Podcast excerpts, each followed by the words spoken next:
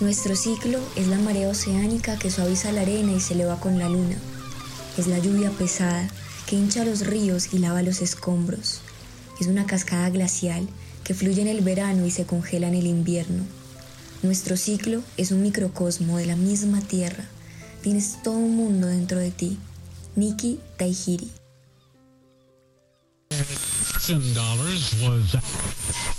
Hoy, con las parceras podcast, nos sintonizaremos con la siguiente pregunta. ¿De qué maneras la menstruación constituye lo masculino y lo femenino en nuestras redes familiares? Esta pregunta pretendemos responderla desde una perspectiva cultural que refleja la multiplicidad de saberes campesinos, indígenas y de ciudad. Serán nuestros padres, abuelas y seres queridos quienes desde su experiencia describen la menstruación y sus implicaciones. Para nuestra cultura eh, indígena, nuestras hermanas eh, no lo llaman tiempo de menstruación, sino lo llaman tiempo de luna porque coincide con los ciclos lunares. Y es un tiempo fundamental porque ahí es donde se inicia la gestación o la creación de un nuevo ser. Por eso la responsabilidad de nuestras hermanas es saber que hay un tiempo sagrado, un tiempo de fecundación, un tiempo de nueva vida y un tiempo de limpieza, ¿no? Como es el ciclo de la naturaleza.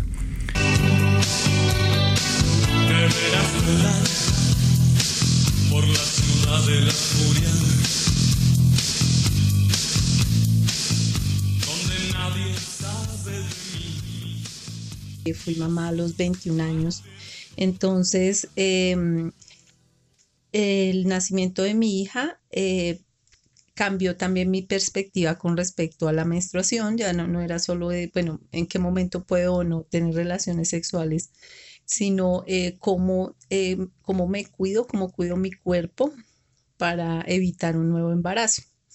Entonces, es, eh, toda esa búsqueda generó en mí trastornos a nivel físico porque eh, el, tener que cuidarme eh, me llevó a, utilizar diferentes métodos anticonceptivos y esos métodos anticonceptivos eh, generaron efectos em, adversos porque tuve, tuve anemia por el uso del, del dispositivo intrauterino. Si a la luna llegara un campesino muy seguro al otro día toparía un nacimiento alturas y en cuestión de una semana ya tendría montado un huerto. Bueno, pues yo me acuerdo que a, la edad de 14 años me vino la menstruación. Para mí era una cosa nueva, no conocía qué era eso. Le preguntaba a mis tías, a mi abuelita, ellas no decían, no, usted no debe saber eso.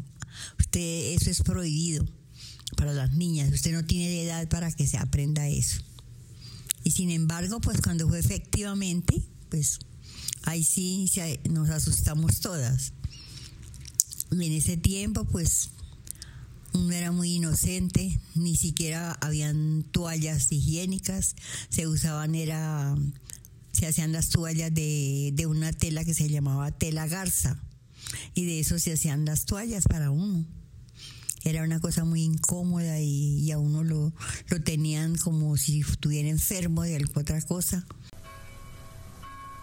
Cuando una niña ya estaba en la pubertad, entonces se permitían casarse, pero hubo mucho matrimonio que, cuando ya eran mayores se separaban hacían, cada cual cogía por su lado, entonces la iglesia prohibió que se casaran a tan temprana edad, ya quedó que después de los 15 años o a los 18 cuando ya eran mayores de edad.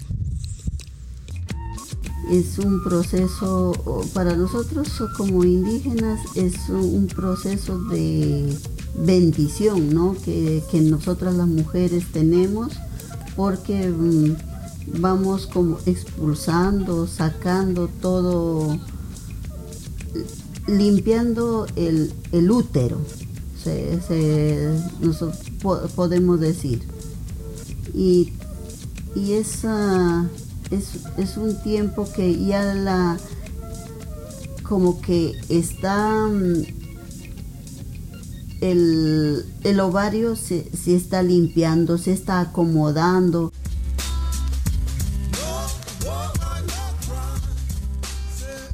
Para algunas mujeres y, de hecho para esta sociedad sigue siendo bastante tabú por los usos que se pueden dar a la menstruación. Entonces que socialmente sí ha evolucionado bastante este concepto que de hecho se ha naturalizado y, también se ha normalizado, ¿no? Porque muchas veces hasta las mismas mujeres cuando, por decirlo así, han tenido accidentes de que de pronto se manchan o cosas así, se les daba pena de esto, ¿no? Entonces veo que hoy en día eh, son mucho más empoderadas con este tema.